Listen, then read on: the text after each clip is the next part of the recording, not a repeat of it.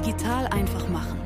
Digital einfach machen. Der Podcast der digitalen Sparkasse der Zukunft.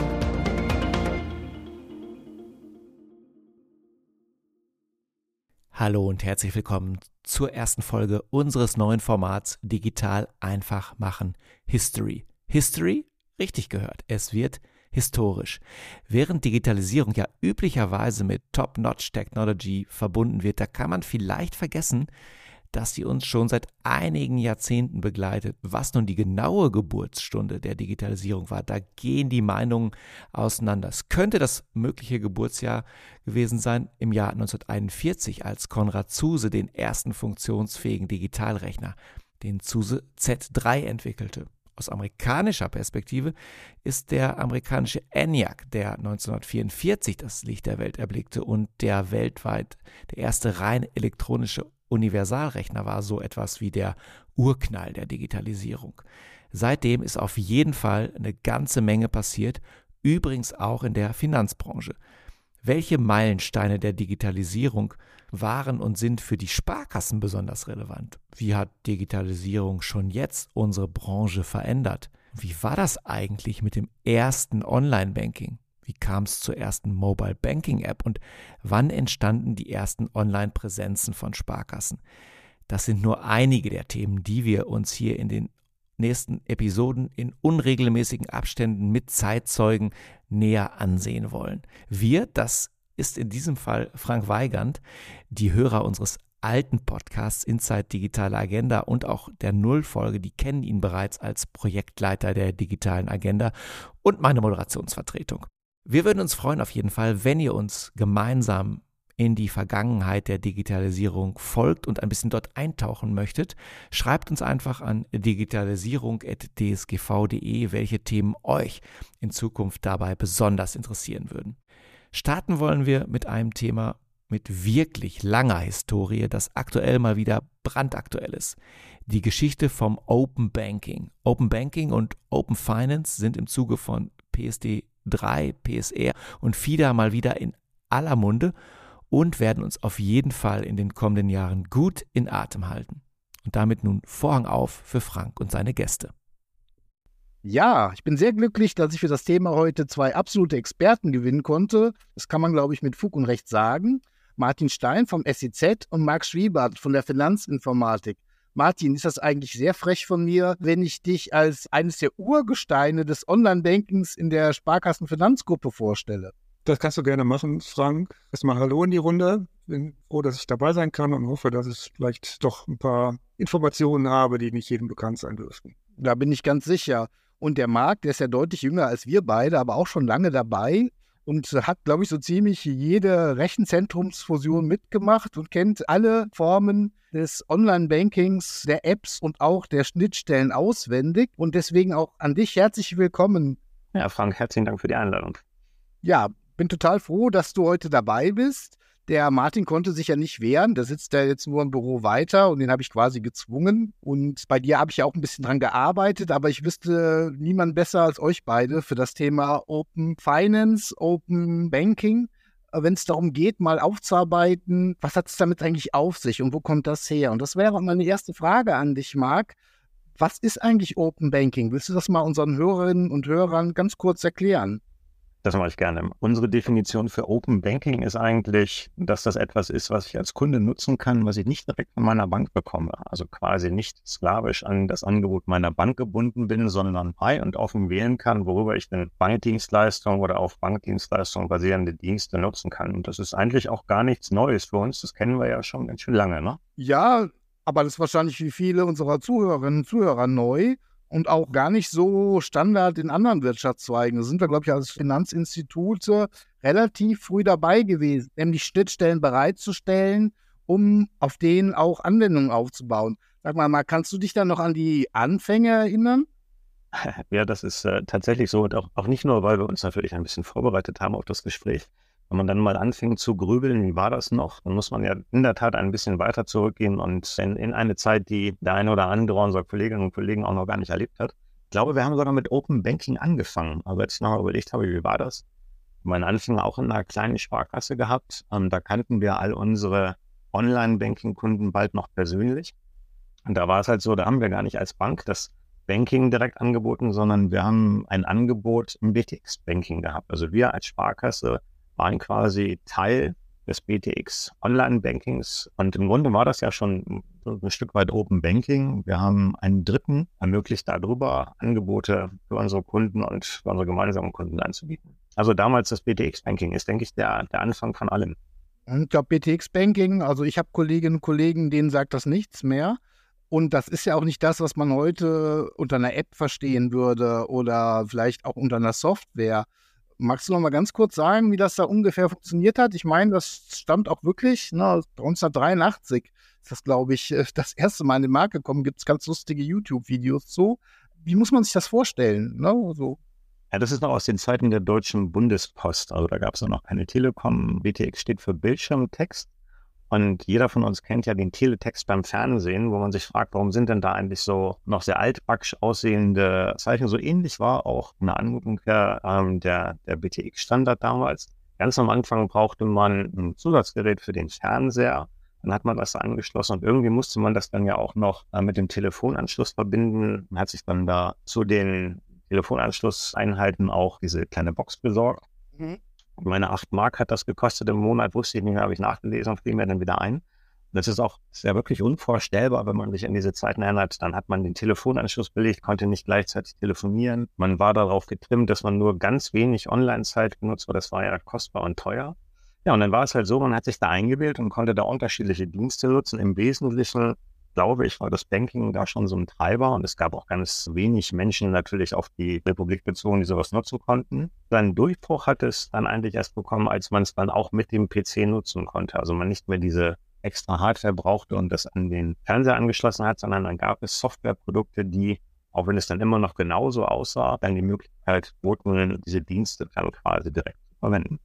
Mhm. Und äh, wir reden ja heute über Open Finance, Open Banking und über Schnittstellen wenn ich das richtig in Erinnerung habe, haben doch die ersten Softwareprodukte, wenn man so will, diese Bildschirmseiten eine Art äh, abfotografiert oder ähnliches und dann ausgelesen und die dann halt übersetzt in eine richtige Software. Ja, ich lege da mal vor und Martin korrigiert und ergänzt mich da. Also meine Erinnerung ist, es gab zwei Arten, das zu benutzen. Das eine war, ich konnte halt wirklich dann Seitennummern eingeben und habe dort auch sehr einfache Masken befüllt, also vergleichbar schon zu dem, was wir heute kennen, wo ich als Nutzer mich auf eine Seite bewege und da dann die einzelnen Felder befülle. Und es gab aber auch maschinell auslesbare und befüllbare Seiten, was dann quasi auch mit, mit Skripten oder mit Screenscraping dann von unterschiedlichen Softwareprodukten dann später verwendet wurde. Ich glaube, das waren so die Anfangszeiten. Da gab es noch keine definierte einheitliche Schnittstelle, aber es gab halt bestimmte Formate, die dann von unterschiedlichen Anbietern wir haben ja auch jemanden in der Gruppe, der da seine Anfänge hat mit den Star Money-Produkten, der dann diese Dinge ausgelesen hat. Mhm, und das war dann auch komfortabler und wahrscheinlich auch besser bedienbar für die Kunden als diese kryptischen Zahlencodes, die man da eingegeben hat. Also ich habe das persönlich nicht mehr mitgemacht. Ich bin zwar auch schon älteres Semester, auch jetzt muss ich Martin outen. Aber Martin, das war doch so, oder? Du hast da irgendwelche Seitennummern aufgegeben, die du doch kennen musstest und dann hast du da irgendwie also auch dann diese Masken befüllt und das hat sich dann erst geändert mit Produkten wie, wie Star Money, die dann wirklich auch ein komfortableres Frontend drüber gesetzt haben. Ja, ich habe das tatsächlich am Anfang als einer der ersten BTX-Anschluss und habe das auch genutzt. Erstmal auch gar nicht jetzt für Banking, aber Banking war natürlich äh, also quasi so die, die Hauptanwendung, die dann auf BTX aufsetzte. Andere Anwendungen waren ja nur quasi statische Seiten, aber viele Banken haben das dann eben auch genutzt, um quasi darüber Banking zu ermöglichen. Und relativ früh hat sich dann auch ein, erster Standard rausgebildet. Das war der sogenannte ZKA-Dialog. Also ZKA steht für Zentraler Kreditausschuss. Also die, heute ist das die DK, also die Deutsche Kreditwirtschaft, das der Zusammenschluss der, der Bankenverbände, die tatsächlich damals schon, und das war ja Ende der 80er, Anfang der 90er, sich schon damals überlegt hatten, ob man da nicht was Gemeinsames machen kann. Da gab es aus dem Firmenkundenbereich, da lagen die Anfänge noch weiter zurück, schon äh, Datenformate, die gemeinsam benutzt wurden, also Stichworte DTA für Überweisungen, MT940 für, für Kontoauszüge. Und das hat man dann in diesem ZKA-Dialog quasi dann äh, auch in die Privatkundensphäre gebracht. Und da gab es tatsächlich erste Produkte, die das als Standard genutzt hatten und wo es dann eben möglich war, über so ein Produkt dann mehrere Bankverbindungen zu managen. So das erste Multibanking sozusagen, wo man dann wirklich Ja. unter einer Oberfläche mit mehreren Banken vereint sich schon einen Finanzstatus und so zusammenstellen konnte. Und wir reden hier tatsächlich von den 80ern und 90ern, oder? Und nicht von 2020 oder so.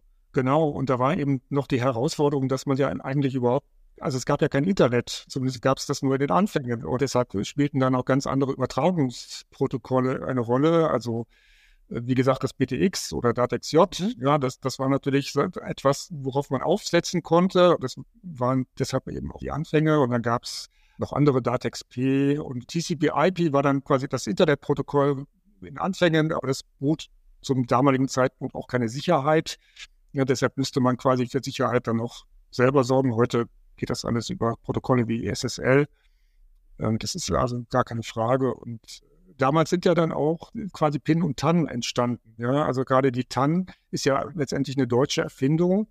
Diese Transaktionsnummern, also die Überlegung, dass ich quasi nicht nur mich auf eine PIN ver verlasse äh, für die Identifizierung des Nutzers und der Transaktion, sondern dass ich dann eben auch zusätzlich noch einen zweiten Faktor einführe. Das war damals also schon eine einfache Version der Zwei-Faktor-Authentifizierung, ne, dass ich also dann quasi eine, damals natürlich noch auf TAN-Listen befindliche einmalige Ziffernfolge dann eben zusätzlich eben noch eingeben musste, um den Auftrag dann freizugeben. Mhm. Und dann kam aber ja irgendwann das Internet, du hast es ja gesagt, TCP/IP und SSL und Co. Und dann hatten sich doch auch relativ bald von den Übertragungswegen, die die Post oder die Telekom bereitgestellt hat, mit DATEX-J verabschiedet. Und ich meine, mich erinnern zu können, das war so die Zeit, wo ich dann auch langsam ins Berufsleben kam, dass dann irgendwann so HBCI das Schlagwort war, wenn man von Banking gesprochen hat mit Software und auch von Schnittstellen. Und Martin, das ist ja jetzt kein Geheimnis für die Menschen, die dich kennen. Du warst ja auch da von Anfang an mit dabei. Und was hast du denn damals genau mit HBCI zu tun gehabt? Und kannst du uns erklären, was HBCI wirklich war? Ja, also HBCI war halt der, quasi der Versuch einer Standards aus dem Firmenkundenbereich auch in den Homebanking, also HB steht für Homebanking, HBCI für Homebanking Computer Interface. Also es gab eben im äh, damaligen Firmenkundenbereich den sogenannten BCS-Standard, der Banking Communication Standard. Und der war quasi die Blaupause und da war halt die Überlegung, kann man sowas nicht auch den quasi Homebanking-Kunden, die es damals ja noch gar nicht gab, aber die, diese Entwicklung, die sich da so abzeichnete, dass viele Privatkunden von Banken eben auch ihr Banking von zu Hause aus machen wollen. Ne? Und wie, wie, kann man denen das zur Verfügung stellen? Auch gerade das Thema Multibankfähigkeit war da ein großes Thema. Und insofern, der Anfang war da, diesen BCS-Standard auf Privatkunden zu adaptieren. Man hat dann, da gab es dann Probleme mit dem Namen, also den HBCS als Homebanking Computer Standard, das äh, war schon belegt und deshalb hatte man quasi den letzten Buchstaben mit einem I für Interface dann ausgetauscht.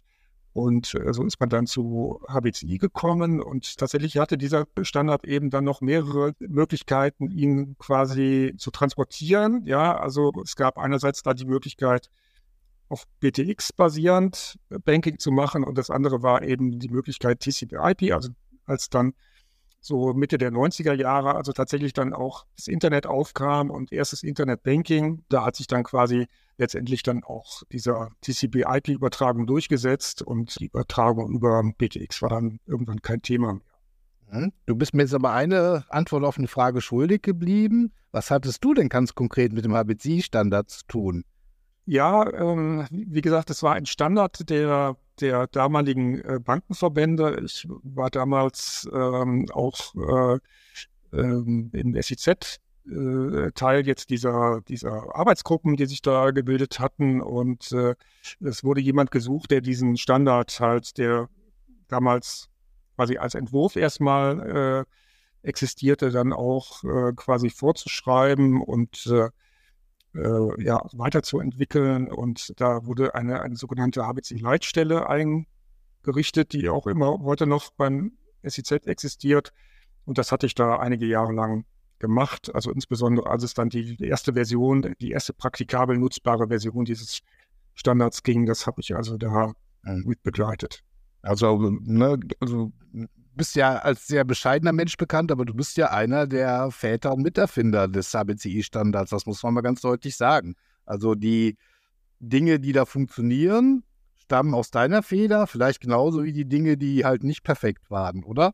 Ja, dazu muss man sagen, dass die, die erste Version gar nicht eben von uns kam, sondern die kam aus dem privaten Kundenbereich. Also okay. Da gab es einen Referenten im damaligen immer noch existierenden Bundesverband Deutscher Banken äh, namens Sebastian Grabe, der mittlerweile ja als bekannt als Abteilungsleiter hier im DSGV ist und der damals als junger Referent da maßgeblich eben diesen ersten Entwurf erstellt hat und bevor das dann quasi auch in die DK, in die Arbeitsgruppe der Bankenverbände eingebracht wurde. Mhm. Und eine Frage an Marc. Was kann man denn oder konnte man denn mit diesem HBCI-Standard alles machen? War das jetzt beschränkt auf so klassische Dinge wie Umsatzabfrage und Kontostand? Dazu kommen wir später noch. Oder war der von vornherein für welche Themen eigentlich nutzbar? Ich glaube, es also spannend ist ja zu, zu schauen, wie war die Entwicklung. Martin sagt, es gab erst ein BTX, dann gab es da TechSot, dann TCP/IP basierend. Ähm, für, den, für den Kunden war das eigentlich egal. Der will ja gar nicht wissen, ist ja heute auch noch so, was passiert da unter der Haube. Ähm, die, die gängigsten Anwendungsfälle waren, ich kann mir meine Salden, meine Umsätze anschauen, kann Überweisungen machen. Also die, das sind auch heute übrigens noch die drei Themen. Ah, und daneben gab es dann noch weitere Funktionalitäten neben den Verwaltungsgeschäftsvorfällen, die wir jetzt mal außen vor lassen, ne? ähm, die, die dann auch in den Wertpapierbereich gingen. Und ich glaube, darauf kann man sagen, bezog es sich eigentlich am Anfang. Also Zahlungsverkehrsgeschäftsvorfälle, dann kamen zur Auftragsanlage, Terminüberweisungsanlage. Und ich glaube, die Spezifikation bot oft auch mehr, als dann in der Praxis für die Kunden nutzbar waren. Warum? War eine Zeit, da gab es, glaube ich, noch ein Dutzend Rechenzentren in Deutschland und äh, bei, den, bei den Privatbanken auch nicht anders. Was die einzelne Bank dann wirklich anbot, war dann für die Hersteller der Softwareprodukte immer noch eine ganz spannende Geschichte. Also auch wenn es eine einheitliche Spezifikation gab, ist das ja noch lange nicht, dass jede Bank all diese Funktionen auch unterstützt hat. Also ich glaube, äh, im, im, Wesentlichen waren es diese Kernzahlungsverkehrsfunktionalitäten, teilweise eben auch Wertpapierfunktionalitäten die da entsprechend mit abgewickelt werden konnten über Produkte wie ein Klicken, wie ein Microsoft Money, unsere Star-Finanzprodukte und so weiter. Mhm. Du hast jetzt gesagt, so Quicken und andere, das waren jetzt auch keine deutschen Hersteller. Ich hätte jetzt vermutet, dass gerade die internationalen Hersteller schon mit eigenen Schnittstellen gekommen wären. Wie weit waren wir denn da in Deutschland? Haben wir da Dinge nachgebaut? Oder waren wir damals vielleicht sogar eher früh dran? Ja, vielleicht kann ich da was zu beitragen. Also meine Meinung ist, dass wir als in Deutschland sehr früh waren, vielleicht sogar die ersten. Gerade mit HBCI gab es nichts, woran man sich hätte orientieren können. Es gab Jahre später Entwicklungen in den USA, ja, maßgeblich getrieben von den dortigen Herstellern, insbesondere Quicken. Die hatten einen Standard, der hieß Open Financial Exchange, abgekürzt OFX. Da hatte man eben den Versuch gemacht, eben dass in Klickenprodukten quasi Kunden alle ihre Bankverbindungen in den USA managen konnten. Ist, glaube ich, nie so richtig durchgesetzt. Wir hatten einige Meetings zusammen, wo es auch darum ging, ob man diesen OFX-Standard irgendwie mit HBCI verheiraten könnte. Wir hatten dann natürlich jetzt die Gefahr gesehen, dass wir dann die Hoheit über unseren eigenen Standard verlieren. Da ist also nie was draus geworden. Insofern Letztendlich hat sich dieser Standard auch nicht durchgesetzt. Es gibt bis heute keine internationalen Standards in dem Umfeld. Also ich denke mal, dass wir also mit den ersten Anfängen über diesen ZGA-Dialog und mit HBCI dann tatsächlich also auch weltweit die ersten waren, die tatsächlich Open Banking, auch wenn es damals noch nicht so genannt wurde, tatsächlich in die Praxis umgesetzt haben. Vielleicht noch ein kurzes Beispiel, äh, dass wir tatsächlich in Deutschland da eine führende Position hatten beim ganzen Thema Open Banking, als die mobilen Apps aufgekommen sind und die Sparkassen ihre, mit ihrer Sparkassen-App, die damals eben schon multibankfähig war, ich äh, eingeladen wurde in Brüssel zu einem Meeting, wo äh, Bankenvertreter aus ganz Europa waren und äh, wir über Banking und Open Banking gesprochen haben und ich dann zeigte, dass ich mit meiner Sparkassen-App nicht nur das Konto meiner Sparkasse verwalten kann, sondern auch andere Bankkonten, die ich, die ich privat führe. Und dann die anderen Bankvertreter hm, das also quasi gar nicht geglaubt haben und sich fragten, wie das denn funktionieren kann, dass man mit dem mit der App einer einer Bank auf eine andere Bank, auf, auf die Daten einer anderen Bank zugreifen kann Also das gab es im Ausland bei anderen Banken noch gar nicht. Und äh, das war dann wirklich tatsächlich für viele ein Augenöffner, ne, was, wo das Potenzial eigentlich liegt, dieses Open Bankings.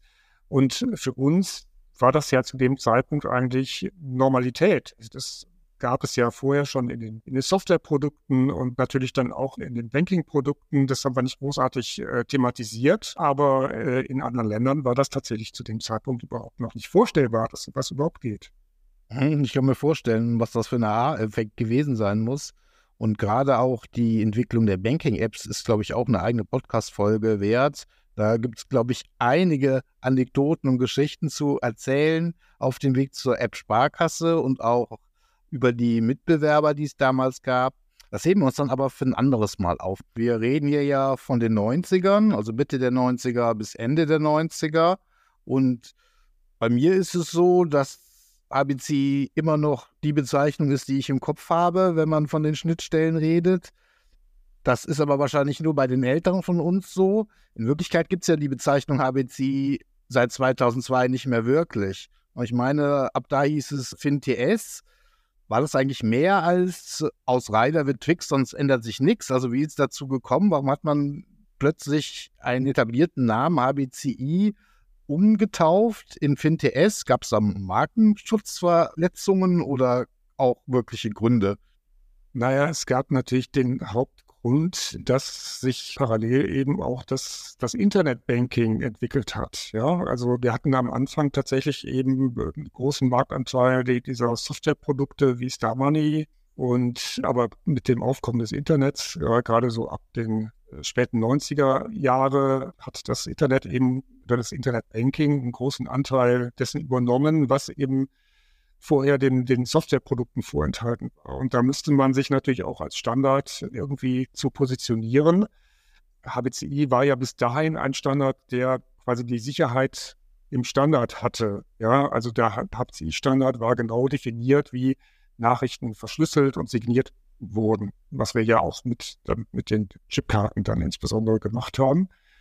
Und im Internetbanking, da hatte man dann quasi auf der Internetsicherheit aufgebaut, also auf dem besagten SSL-Protokoll und die Absicherung ansonsten mit PIN und TAN gemacht. So, und die, die, Anforderungen des Marktes gingen dann in die Richtung, dass man eben auch in den Softwareprodukten zumindest zusätzlich zu, zu dem HBCI-Protokoll dann auch eben PIN und TAN unterstützen musste. Und insofern hatte man zwei Sicherheitsvarianten und äh, musste das ja irgendwie dann auch benennen, weil ähm, die Variante, äh, quasi das HBCI-Protokoll mit Pintan zu bedienen, das war ja quasi eine neue Form. So. Und äh, deshalb hatte man entschieden, dass quasi der Begriff HBCI nur noch für das Sicherheitsverfahren HBCI stehen soll und für den Standard, also die Beschreibung der Datenkommunikation, man einen neuen Begriff braucht. Und das, da hatte man sich dann auf FinTS geeinigt, also Financial Transaction Standard. Ne? Das sollte also auch vom Namen her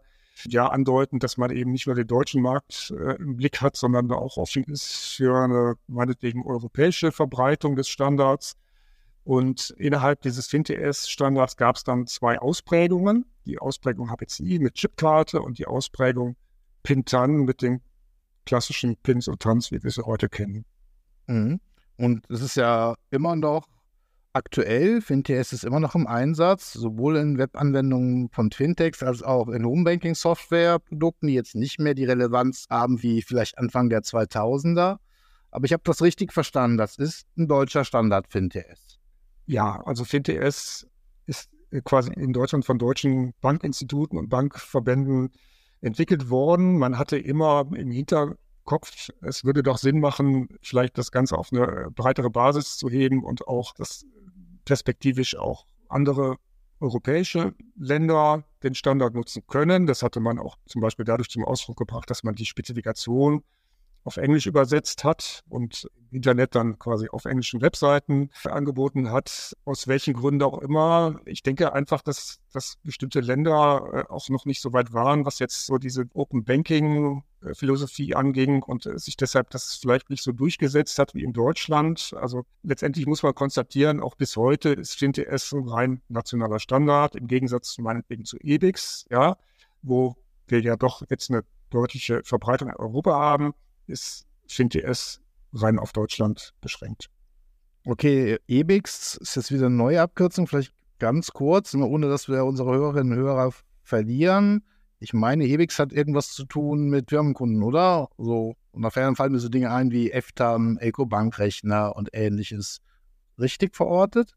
Genau, das waren die Vorläufer. Ja, und genau wie äh, der HBCI-Standard haben die Standards im Firmenkundenbereich auch eine gewisse Entwicklung durchlaufen und EBIX ist halt quasi der Standard, der jetzt quasi von allen äh, Instituten in Deutschland im Firmenkundenbereich unterstützt wird oder sogar werden muss, weil es auch dazu ein Abkommen gibt, der alle Banken verpflichtet, EBIX ihren Firmenkunden anzubieten. Und mittlerweile ist EBIX auch in anderen Ländern, also jetzt insbesondere Frankreich, Schweiz, verbreitet und vielleicht noch nicht der europäische Standard, aber zumindest der einzige Standard, der wirklich länderübergreifend im Einsatz ist.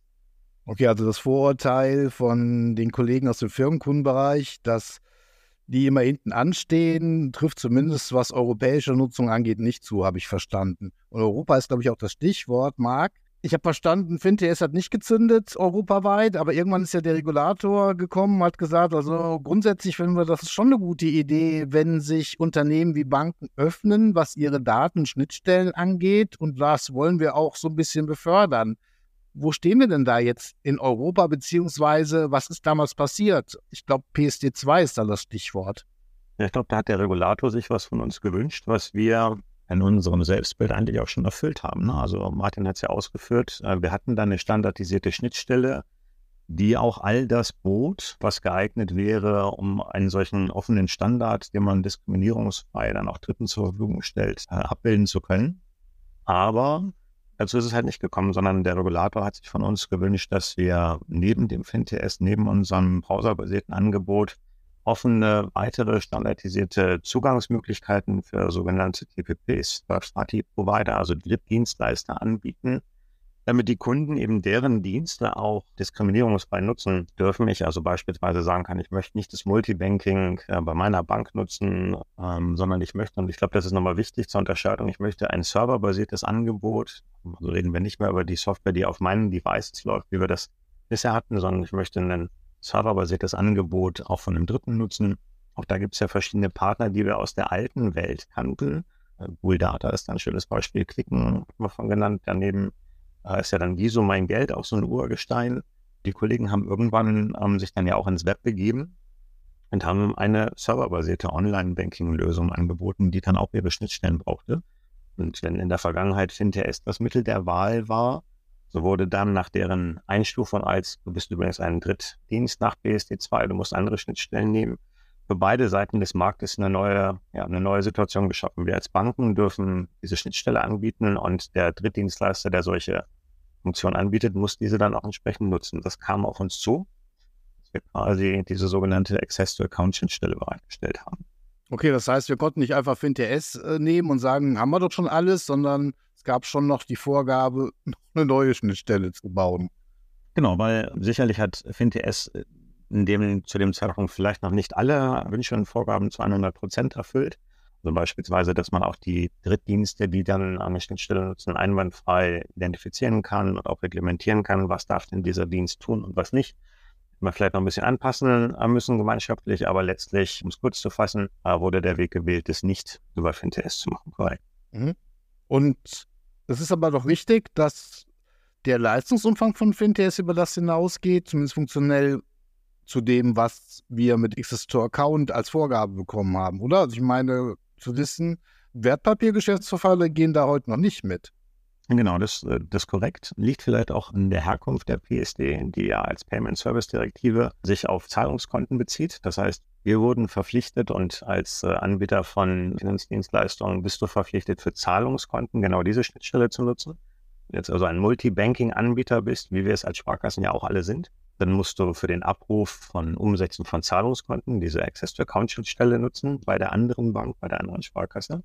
Wenn du noch ein Sparbuch abrufen möchtest, dann wird das über die Access to Account Schnittstelle nicht angeboten. Dann äh, nutzt du Fintest. Das heißt, als Anbieter bedienst du da auch mehrere Schnittstellen. Stand heute. Das verstehen wir jetzt, so mit dem FinTS also ein noch breiteres äh, Spektrum unterstützt äh, haben und mit Access to Account eben nur auf die Zahlungskonten ausgerichtet waren und oder sind. als wir uns überlegen mussten, wie setzen wir denn diese Schnittstelle um? Wie haben wir das denn gemacht? Ich habe da im Kopf das Schlagwort Berlin Group. Was verbirgt sich dahinter, Martin? Und was hat das jetzt auch mit Open Banking zu tun?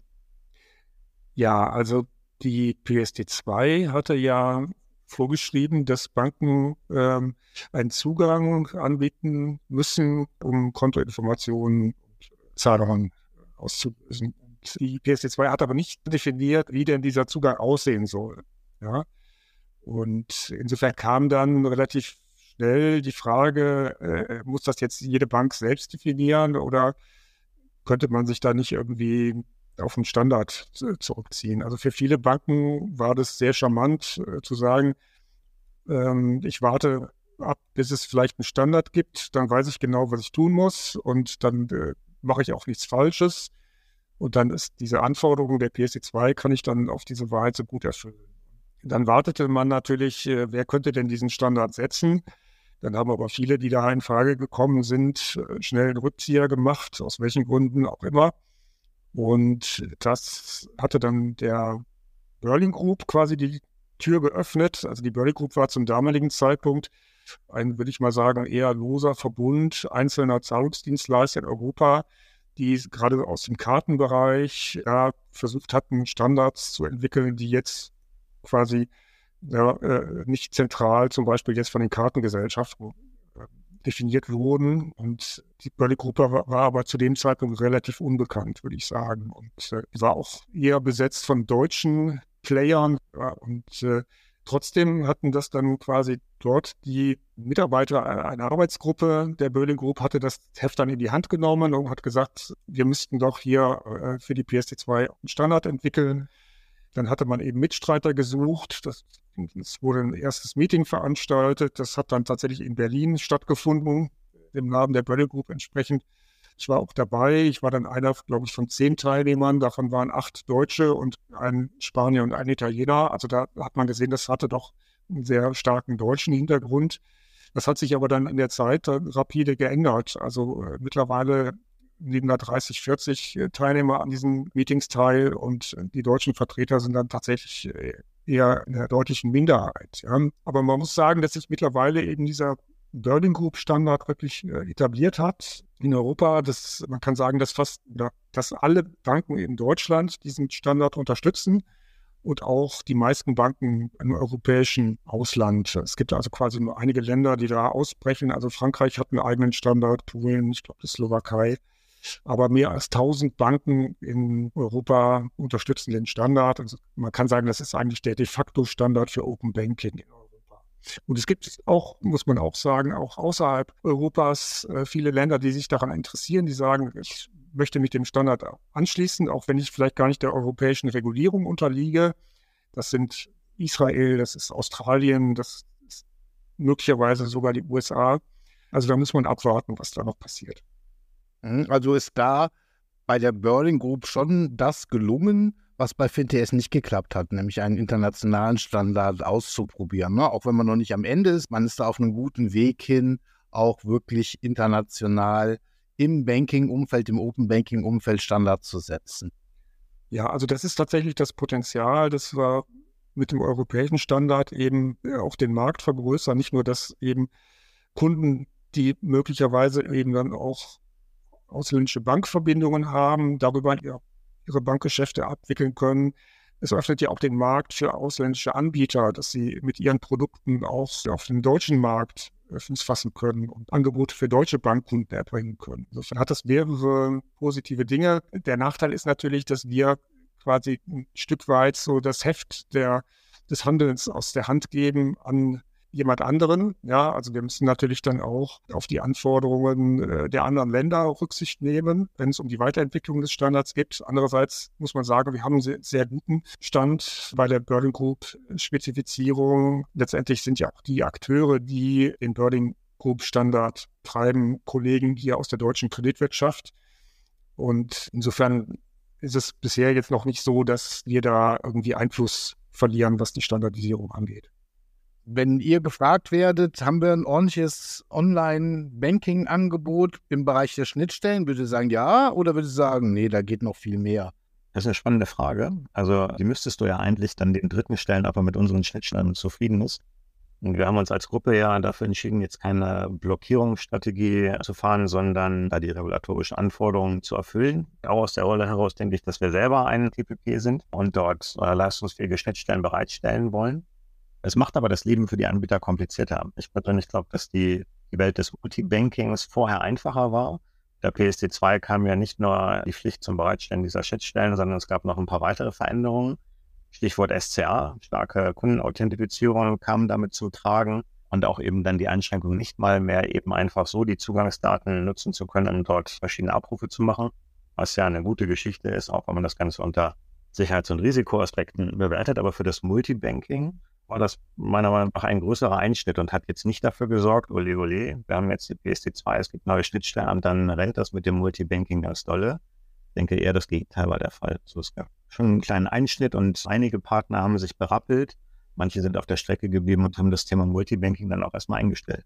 Mhm. Du hast gesagt, wir sind auch TPP. Magst du kurz erzählen, was ein TPP ist und warum wir auch einer sind? Ja, sehr gerne. Also TPP steht für Third-Party-Provider, also ein Drittdienstanbieter. Es ist mit der Regulatorik neu geschaffen worden, dass man als äh, Erbringer bestimmter Dienstleistungen, zum Beispiel Kontoinformationsdienstleistungen, dem Einsammeln von Kontoinformationen und dem Bereitstellen eines Multibanking-Angebotes beispielsweise, als ähm, ein solcher TPP agiert. Da darf man sich dann auch eine entsprechende Zulassung besorgen, bekommt nach Erteilung dieser Zulassung äh, entsprechend die Möglichkeit, sich Zertifikate, technische Zertifikate zu beschaffen, um dann die Schnittstellen der Banken auch zu bedienen. Daneben gibt es noch den Zahlungsauslösedienst, der seine Leistung dann im Bereich des Payments anbietet, also den Shop-Anbietern beispielsweise eine Bezahlmöglichkeit bietet. Prominentes Beispiel, das wir alle kennen, ist da sicherlich die Firma Klarna mit den Vorgängerunternehmen der, dem Produkt der Sofortüberweisung, die auch sehr frühzeitig in diesem Themenfeld auch auf Basis FinTS seinerzeit noch agierten und dann sicherlich auch einer der Förderer dieser Regulatorik waren. Und wir als, und das war die eigentliche Frage, wir als Sparkassen sind auch TPP, weil wir in unserem Multibanking, der Internetfiliale, eben auch eine solche Aggregationsmöglichkeit anbieten und zum Abruf der Informationen von anderen Banken und Sparkassen dann genau diese Eigenschaft des TPPs, Kontoinformationsdienstes, beim Einreichen von Überweisungen des Zahlungsauslösedienstes erfüllen. Okay, also das heißt, wir können durchaus auch Nutznießer sein dieser Regulatorik und sind nicht nur die Armen, die die Lösung bereitstellen müssen. Ich könnte mir vorstellen, das ist doch nicht ganz umsonst, oder? Dass wir da die Technik vorhalten. Äh, genau, umsonst ist ja eigentlich gar nichts immer. Wir bieten mit den Pitchen, die wir da bereitgestellt haben, sicherlich eine, eine kostengünstige Möglichkeit, sowas zu, zu erfüllen. Und es ist auch, da schauen wir uns ja auch regelmäßig mal die Zahlen an, mengenmäßig jetzt nicht, äh, nimmt es nicht überhand, so möchte ich es mal sagen. Also es ist nicht so, wie vielleicht der eine oder andere auch befürchtete. Wenn man sich mal die Presse von der Zeit kurz vor Einführung der PSD2 anschaut, gab es sicherlich auch schon kritische Stimmen und auch die Befürchtung, dass uns das vielleicht alles um die Ohren fliegt. Wir müssen hier dieses Thema öffnen und die ganzen Drittdienste nehmen da überhand. Das nehmen wir so nicht wahr. Aber gleichwohl stellen wir technische Systeme bereit, damit ein Dritter ähm, diese nutzen kann, um sein Geschäftsmodell anzubieten. Korrekt. Mhm. Jetzt hatten wir ja, glaube ich, relativ früh für uns erkannt, na ja, PSD2 beschäftigt sich insbesondere mit Geschäftsverfahren und, und im Zahlungsverkehr. Wir haben FinTS als rein deutsche Schnittstelle mit Funktionen weit darüber hinaus, aber eben auch mit der Herausforderung, dass diese Schnittstelle gar nicht reguliert ist und wir zwar doch eine ganze Menge von Kosten haben. Marc hat zwar gesagt, das ist im Rahmen, aber die Infrastruktur ist nicht günstig und andererseits aber unsere Kosten gar nicht adäquat wieder reinholen können, dadurch, dass wir zum Beispiel Nutzungsentgelte oder so dafür nehmen können. Also mindestens mal wär, würde man ja gerne plus minus null rauskommen. Und in dem Zusammenhang, Martin, habe ich verstanden, gab es ja auch schon vor einigen Jahren die Überlegung, dass wir auch jenseits der Zahlungsverkehrsschnittstellen auch weitere Schnittstellen anbieten, bevor uns der Regulator dann wieder sagt, Moment mal, ne, das, was da jetzt da ist, das reicht uns aber nicht. Magst du da ein bisschen was zu erzählen, was sich hinter der Giro-API-Schnittstelle verbirgt und wie weit wir da sind? Also nachdem alle Banken, zumindest in Deutschland, dann diese PSD2-Anforderungen umgesetzt haben, also dann diese, diese Berlin Group API eingerichtet hatten und man gemerkt hat, dass sie ja eigentlich gar nicht so intensiv genutzt wird, wie man sich das vorgestellt hat. Dann stellt sich natürlich die Frage, man hat jetzt hier viel investiert oder man musste viel investieren. Das war ja echte regulatorische Anforderung. Bleibt das jetzt so? Ne, ist das, bleibt das auf, auf Dauer eine Schnittstelle, die ja von den insgesamt 50 über die BaFin zugelassenen TPPs genutzt wird und nicht mehr darüber hinaus? Oder schaffen wir vielleicht hier ganz neues Ökosystem für neue Services? Dann hätte man aber diese Burning Group Schnittstelle deutlich erweitern müssen, weil sie hat ja bis dahin nur äh, die Abrufe von Kontoauszügen ermöglicht und das äh, Auslösen von Zahlungen. Aber für echte Banking-Produkte wäre das deutlich zu wenig gewesen. Und deshalb musste man sich überlegen, wo gibt es meinetwegen Use Cases, die jetzt interessant sind und die man eben durch so eine API unterstützen kann. Und das war so dann die Überlegung einer Premium-API. Das war so der, auch der Name, also der Arbeitstitel, den man damals gewählt hatte, um an, anzudeuten, hier stellen wir etwas zur Verfügung, was über die Basisfunktionen dieser PSD2-API hinausgeht und quasi ein, ein Premium-Dienst zu den Dienstleistern zur Verfügung stellt. Ja. Als das dann weitere Gestalt angenommen hatte und äh, klar wurde, dass das quasi eine deutsche Entwicklung ist, hatte man sich dann auch überlegt, wie kann man das denn benennen? Und dann war da die Analogie zu, zur Girocard und zur Giropay und insofern ist dann eine Giro-API ins Spiel gekommen, um anzudeuten, das ist quasi ein API-Angebot der deutschen Kreditwirtschaft, also der, der Girocard-Fraktion. Und diese Giro-API sollte dann einerseits natürlich mehr Services zur Verfügung stellen als die PSD2 API sollte aber auf der anderen Seite natürlich auch die Möglichkeit geben, diese Services gegenüber den Drittdiensten oder den Nutzern dieser Schnittstelle zu bepreisen, jetzt quasi daraus tatsächlich ein Geschäftsmodell für die Banken zu entwickeln. Mhm. Und wo stehen wir da jetzt? Ist die Giro API jetzt umgesetzt? Ist sie schon im Einsatz? Also wir sind dabei. Äh, das ist natürlich auch ein schwieriges Geschäft. Wir sind da ja gemeinsam mit den anderen DK-Verbänden so weit, dass wir hier eine, eine erste Version eben dieser Giro-API bereitzustellen. Das wird uns hoffentlich zumindest im nächsten Jahr gelingen.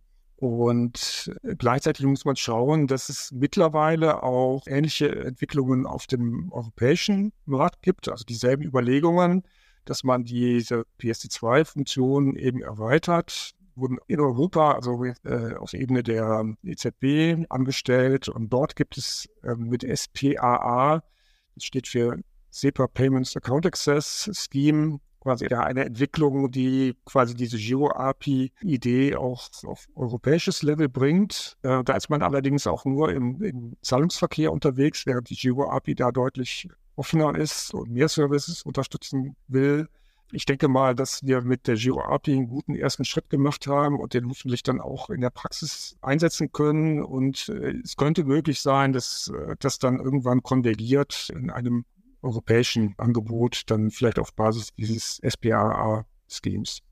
Mhm, es gibt ja auch weitere Regulierungsvorhaben. Die hatten wir im letzten Podcast, in der letzten Episode ja schon mal angerissen mit der PSD 3, PSR und FIDA. Wahrscheinlich wird es doch dann so sein, dass Geo-API und die neuen Regulierungen irgendwie zusammengehen müssen. Was ist denn anders, ohne dass wir jetzt da in die Tiefe einsteigen wollen, beim Thema FIDA und PSD3? Also was kommt da auf uns zu? Sind das, zu? Sind das ganz neue Dinge, die, die wir als Banken letztlich beachten müssen? Oder worum geht es da nochmal? Ja, also tatsächlich, also die PSD3, die ihre Schatten vorauswirft, zeigt schon wohin da die Reise geht. Also aus meiner Sicht ist das mehr so quasi eine Optimierung äh, schon vorhandener Anforderungen. Also keine großartigen Neuerungen, wie es die PSD2 gebracht hat mit diesem Thema SCA und dieser Freigabe von Banking-Schnittstellen. Trotzdem müssen wir natürlich die PSD3 und die PSR, also die Payment Service Regulation, im Blick haben.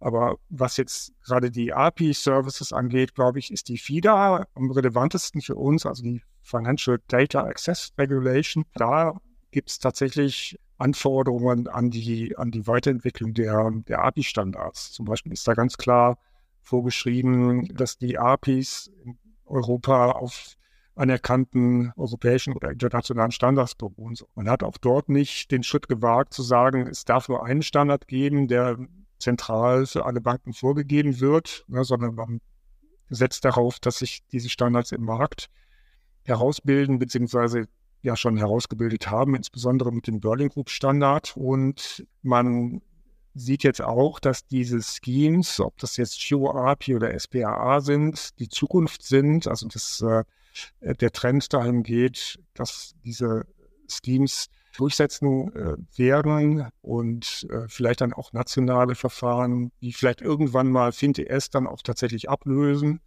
Aber so weit sind wir, glaube ich, noch nicht. Aber ähm, perspektivisch kann man das auf jeden Fall berücksichtigen. Also die FIDA-Regulierung schreibt unter anderem vor, dass Banken sich einem Scheme anschließen müssen oder äh, quasi ein Scheme unterstützen müssen, das dann entweder Giro-API oder dieses SBA-Scheme oder vielleicht noch ein neu entstehendes Scheme sind. Also daran merkt man, dass der Regulator da schon ein hohes Interesse hat, dass sich diese Schemes durchsetzen sollen in Europa.